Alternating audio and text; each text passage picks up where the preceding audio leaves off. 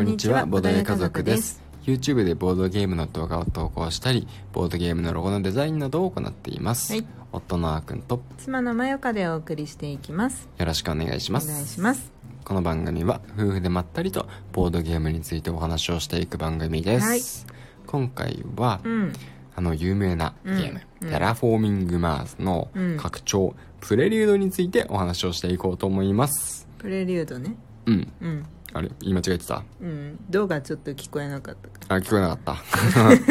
プレリュードです。はい。ということでね。うんえっと、まあ、これはね、クリスマスに、まあ、興味を持って、うんで、あの、アルナックを選んだにもかかわらず、追加で買ってしまった、あの、ゲームなんですけどね。うんテラフォーミングマーズは、まあ言わずと知れた、うん。ザ・100でもね、うん。長年優勝し続けていうんる、うんうん。ね、あの90分から120分のゲームで、うん。火星を開拓して、うん。で、えっ、と、火星をね、まあ、住める状態に持っていくと。うん。うん、例えば酸素を、酸素濃度を上げたり、うん。気温を上昇させたり、うん。あの海を作ったりね。して、まあ、それらの条件が全部整って火星が住める状態になったらゲーム終了。うんうん。一番貢献した人の勝ちですよっていううん。ゲームで、まあ、プレイヤーはそれぞれ企業のね、あの、代表者として、その企業が一番貢献して、火星での派遣を取るみたいな感じだろうね、うんきっとね。あの、影響力を増すことを目的としてますという感じのゲームなんですけど、うん。これね、まあ、90分から120分なんですけど、まあ、人数によってはね、もっとかかったりして、うん。で、まあ、平気でね、3時間とかね、かかることもあるんですよね。うん。まあ、慣れてなかったりすると。うん。慣れてれば結構早く終わったりするかもしれないんですけどね。うん。ね、本当に面白いゲームですごい評価が高いんですけど、うん。まあ、ちょっとねプレイ時間が長かったりとか、うん。まあ、最初は本当に何もねあの試験がねあの手に入んなかったりするんで、うん。まあ、初速がちょっと遅かったりとかっていうね、うん。ところはあるんですよ、うん。まあ、そのあたりをね、まあ、改善しているっていうのが、まあプレリュードっていう拡張うんになるんですよね、うんでプレリュードっていう拡張自体はもうずっとこうね売り切れてて、うんで再販を待望論待望論、待望されていて でやっとあの最近出たとうん。いうところがあったんですけど、うん。ツイッターとかでもねずっとこう拡張を買うならあのプレリュードがいいみたいな、うん。まずはプレリュードみたいな。そういう話をずっとね聞いてきたんで、うん。まあ、僕たちもちょっと買ったっていう経緯はあります、うん。で実際にねこの年末年始で、うん。このプレリュードを入れてみてうん。プレイする機会があったんですよ、うんうんなのでえっ、とまあちょっとその話をしようと思うんですけど、うん。プレリュードの中に入ってるのは、うん。まずはね新しい企業カード、うん。企業の選択肢がちょっと増えます、はい。選び方自体は変わらないから、うん。その拡張のカードが自分の手元に回ってくるとは限らないんですけどね。うん。で同じく新しいプロジェクトカード、うんうんプロジェクトカードって要はまあイベントカードみたいな感じで、うん。あのもしかしたら逆に異世界ギルドマスターズやったことある人は、うん。そのカードと同じような感じだと思ってください、うんうん自分の手札からこう出していく、まあ、基本となるねカードですね、まあそれの種類も増えますと、うんうんで、まあ、一番大きいのはうん。それに加えて、プレリュードカードっていう新しい種類のカードが増えました。うんうん。であの初期設定の話になるんですけど、うん。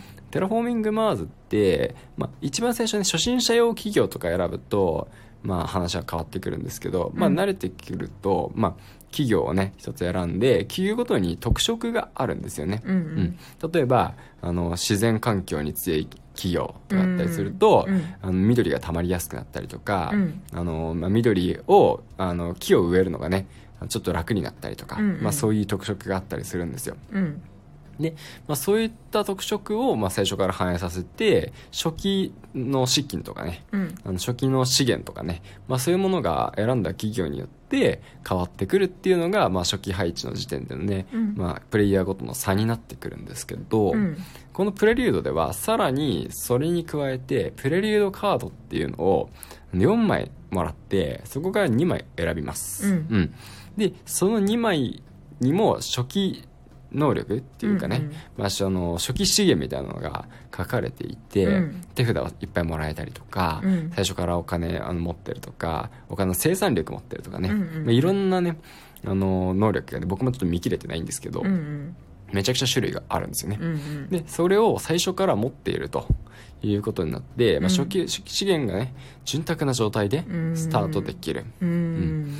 っていうのが、まあ、このプレリュードのうん。特徴なんですよね、うんうんでうん。これがどう影響してくるかっていうところなんですけど、やうんっぱりその拡大再生産のゲームなんですよ。うん。テラフォーミングマーズっていうのが。うん。だから最初はこうじ1を2にするっていうのねなかなか時間がかかるんですけど、うん。えーそれが2816みたいな倍々ゲームみたいな感じで、うん。どんどんどんどん加速度的にね、うん。あのゲームって進んで資源もらえてそれでできることが増えてまた資源がいっぱいもらえてもっとできることが増えてみたいな感じで、うん。ゲームが進んでいくんで、うん。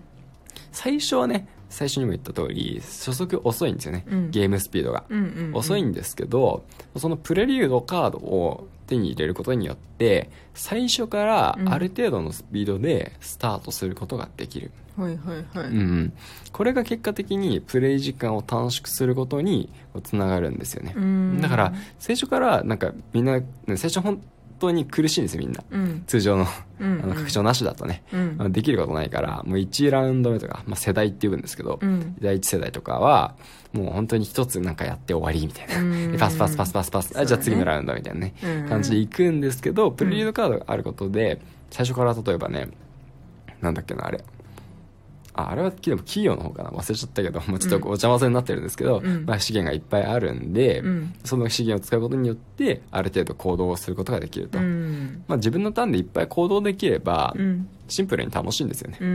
1回しか行動できずに自分のターン終わっちゃうよりも、うん。自分の行動がね3回できれば、うん。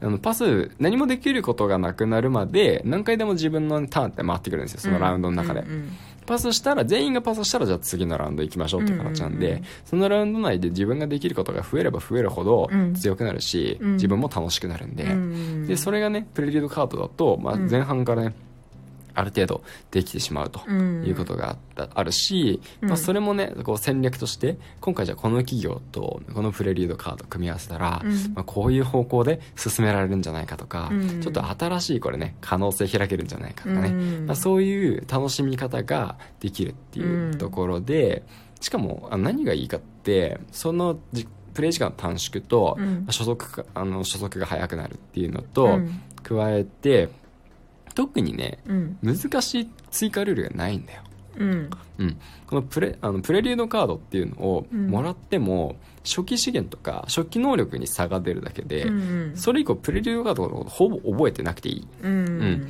たまにねそのプレリュードカードにタグっていうのがついてたりするから、うんうん。のプロジェクトカードと同じように、うん。このタグ何個あるっていう計算にね入れたりすることがあるんだけど、うん。まあそんなの別にね覚えてなくても、まあ、それまたタグ参照するときに見ればいいだけで、うん。うん能力については全く覚えてなくていい。うん僕が見た範囲だとうんなんですけど、途中で何回でもこう得られる効果のやつはねなかったと思うんでね、うん。その僕がプレイしたゲームの中では少なくとも登場してなかったとう思う、ん。だからすごい覚えることがね増えない。うん。拡張なのにやることが増えない。覚えることが増えない、うんまあ、本当初期セットアップの時だけ違いなんですよね、うん。うん。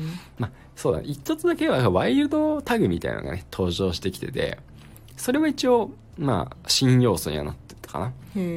あらゆるタグの代わりになってくれるみたいな、へえ地球タグとか木星タグとかうん。宇宙タグとかいろいろあるんですけど、うん。まあそのあ科学タグとかもあるんでね、うん。でそのタグを持っていいくつ持っている人だけ何かできるとか、うん。いくつ持っているとなんか点数もらえるとかっていうのがあるんですよ、うん。でそれの全てのタグの代わりになってくれるみたいなね、うん。そういうワイルドタグっていうのも登場しました。へえうん。そうなんだ。まあ少なかったよね。1枚しかないんじゃないかな。うんっていう感じなんですけどね、うん。まあほとんど、まあ、それを除けば本当に覚えることも少ない、っていうから、まあ、多分拡張として非常に有料なんじゃないかとうん。言われているんじゃないかと思いますね。う。ん。うん。確かにその拡張の箱自体はすごい小さいもんね。そうそうそうそうそう。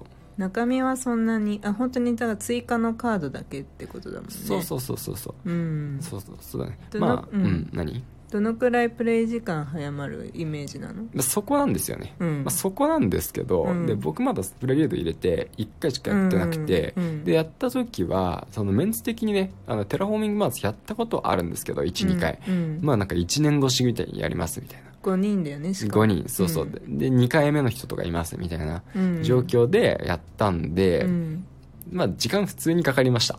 3時間とか？3時間ぐらいかな。ちょっと正確に数えてない。2時間半から3時間ぐらいかなと思う。まあまあかかったね。まあまあかかったんだよね、うん。まあ長考する人もいるからっていうのはあるんだけど、うん。だから、まあ、プレイ時間短縮できるっていうのは多分間違いないと思うんですよね、うん。それは間違いないんだけど、まあ、だからといって1時間でプレイできるかとか言われると、うん。まあそこまで期待しない方がいいかなっていうのはあるかもしれない。なるほどね。うん、うん。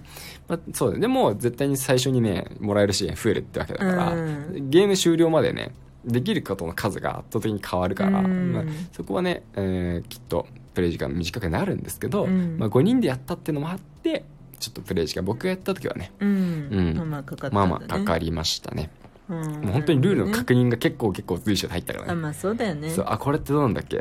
質問でーすってめちゃくちゃ聞かれた。うんうんそうなるとね、うん。それは答えられるのはあーくんしかいないとね。そうそうそうそう。余計ね、うんうん。5人いたらなかなかそれは難しかったね。そうそうそうそう。